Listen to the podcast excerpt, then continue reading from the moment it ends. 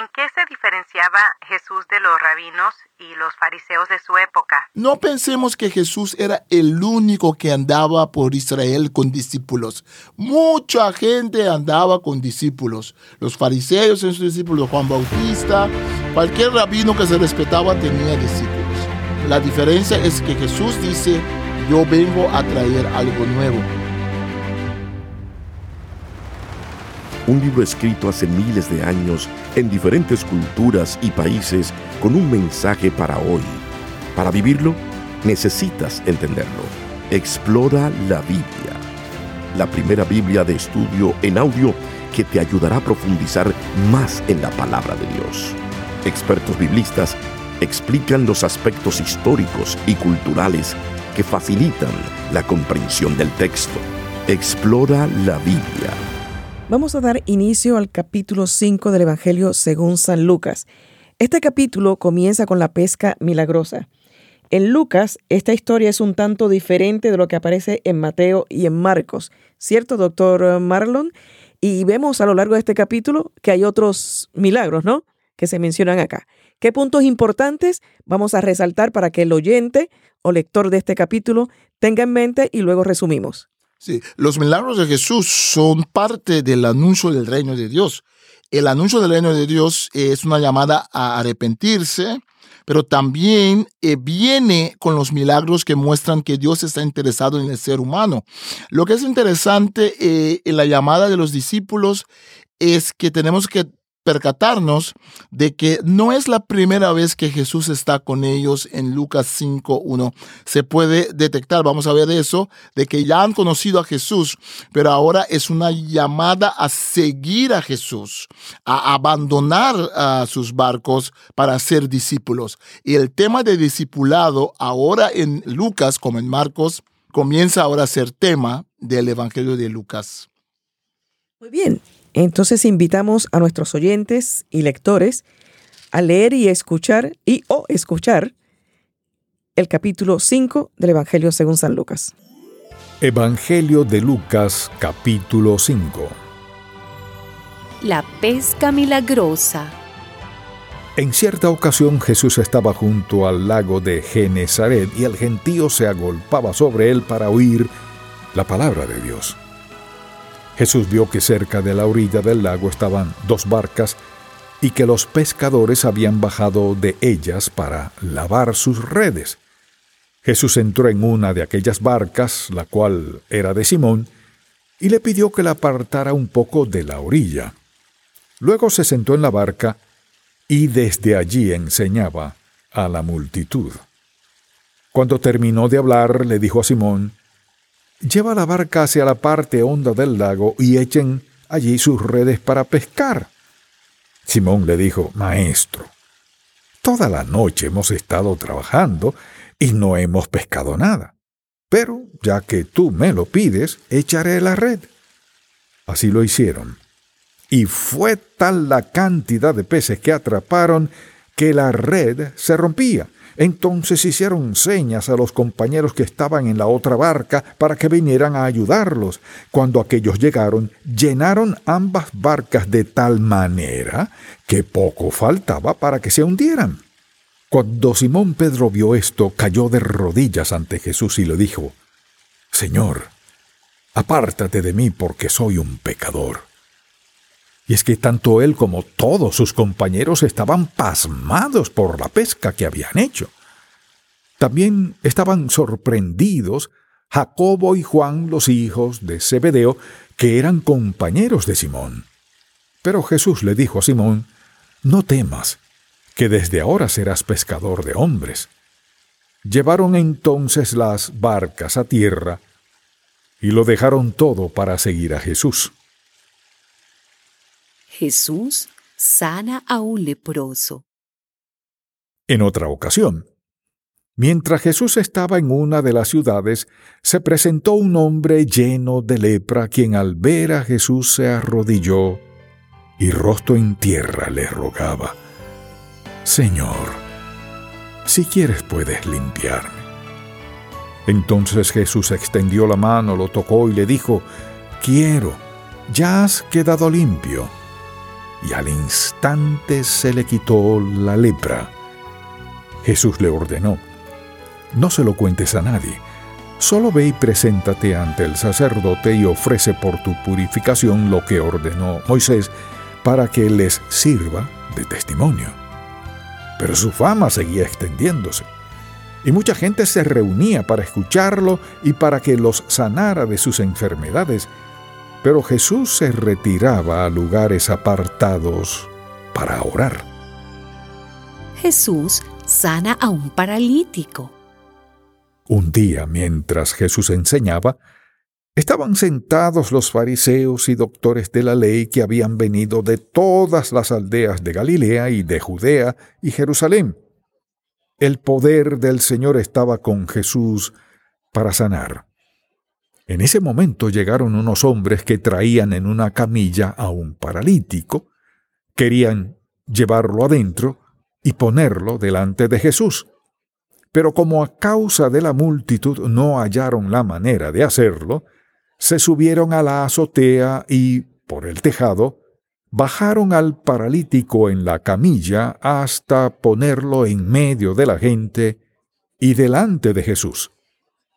Al ver Jesús la fe de ellos, le dijo al paralítico, Buen hombre, tus pecados te son perdonados. Los escribas y los fariseos comenzaron a murmurar y decían, ¿quién es este que profiere blasfemias? ¿Quién puede perdonar pecados? Nadie, sino Dios. Jesús, que conocía sus pensamientos, les dijo, ¿por qué cavilan en su corazón? ¿Qué es más fácil? ¿Que le diga al paralítico, tus pecados te son perdonados? ¿O que le diga, levántate y anda?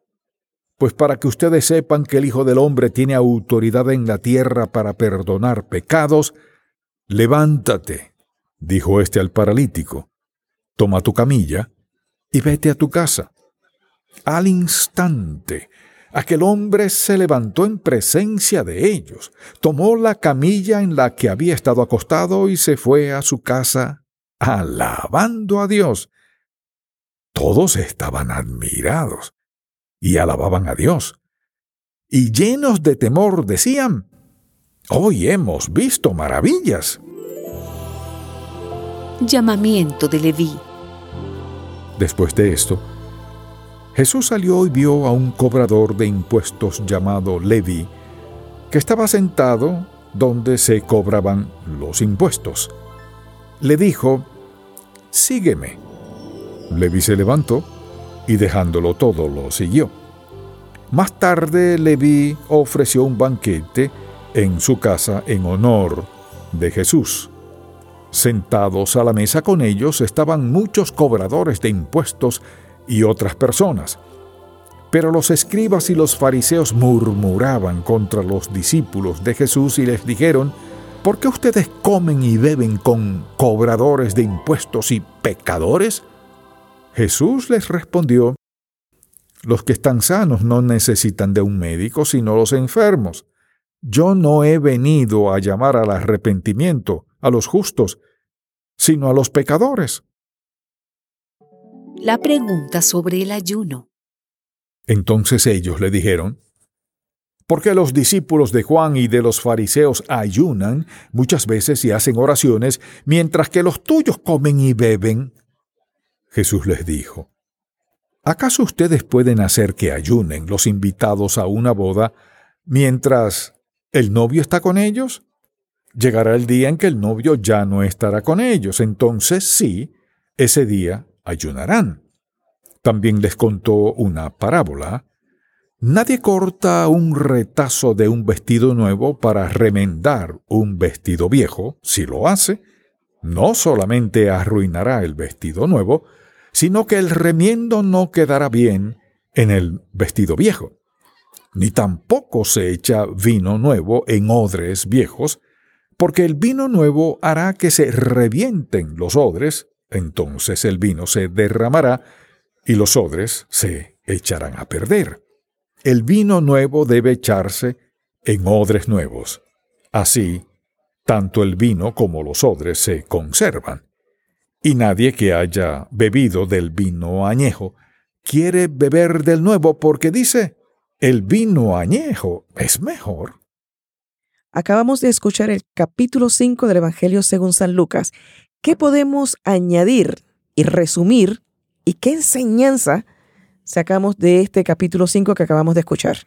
Sí, es muy importante resaltar de que el anuncio del reino de Dios viene siempre con discipulado, porque todos los rabinos tenían discípulos, ¿no? Eh, Juan Bautista tenía discípulos y Jesús tiene discípulos.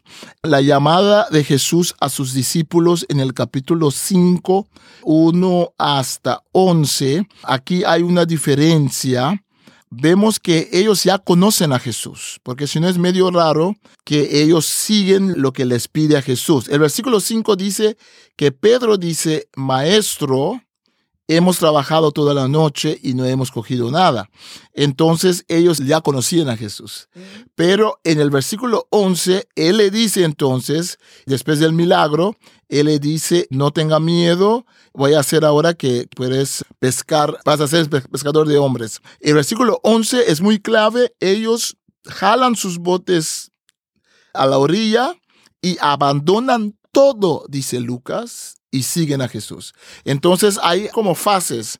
Ellos ya conocen a Jesús, ya escucharon a Jesús, ya sabían que Jesús era rabí, era maestro, porque Pedro le dice, rabí, porque tú me dices, pero ahora viene el discipulado. Ahora es que ellos van a abandonar. El otro también que se convierte, que no estaba con ellos, nos narra Lucas, es Leví, que también se convierte, que era el cobrador de impuesto. En este capítulo leemos también sobre él. Entonces, muy interesante cómo el Evangelio de Lucas en el capítulo 5 va avanzando el tema de discipulado. Terminamos sobre el discipulado en capítulo 5. Vea el versículo 33. Es exactamente el tema de discipulado ¿Cómo maneja Jesús sus discípulos? Que es tema. Los discípulos le dicen a Jesús, los discípulos de, Juan oran y ayunan, y los discípulos de fariseos también. O, la gente dice, ¿no? Pero los tuyos ah, andan comiendo y, y, bebiendo. Es un texto muy interesante donde vemos que hay diferentes grupos de discípulos. Entonces, eso nos hace recuperar un poco el panorama en tiempo de Jesús. No pensemos que Jesús era el único que andaba por Israel con discípulos. Mucha gente andaba con discípulos. Los fariseos en sus discípulos, Juan Bautista, cualquier rabino que se respetaba tenía discípulos. La diferencia es que Jesús dice, yo vengo a traer algo nuevo. Entonces él dice, si el novio está con ellos, no van a ayunar. Después va a venir el tiempo donde van a ayunar. Yo recomiendo leer con cautela eh, los versículos 33 hasta 39, porque allí es donde Jesús, cuando le preguntan, ¿cuál es la diferencia entre tus discípulos, los discípulos de los fariseos, y los discípulos de Juan Bautista que Jesús comienza a hablar sobre eh, vino nuevo en odres ¿Nuevos? en odres nuevos anunciando de que lo que él trae es una cosa completamente nueva. Juan Bautista anunció el reino de Dios, pero es Jesús, Juan Bautista era precursor de Jesús. Jesús viene con algo completamente nuevo que hace que incluso hay discípulos de Juan De Juan Bautista que se volvieron en discípulos de Jesús, porque Jesús trae ahora la siguiente etapa dentro de la revelación del reino de Dios.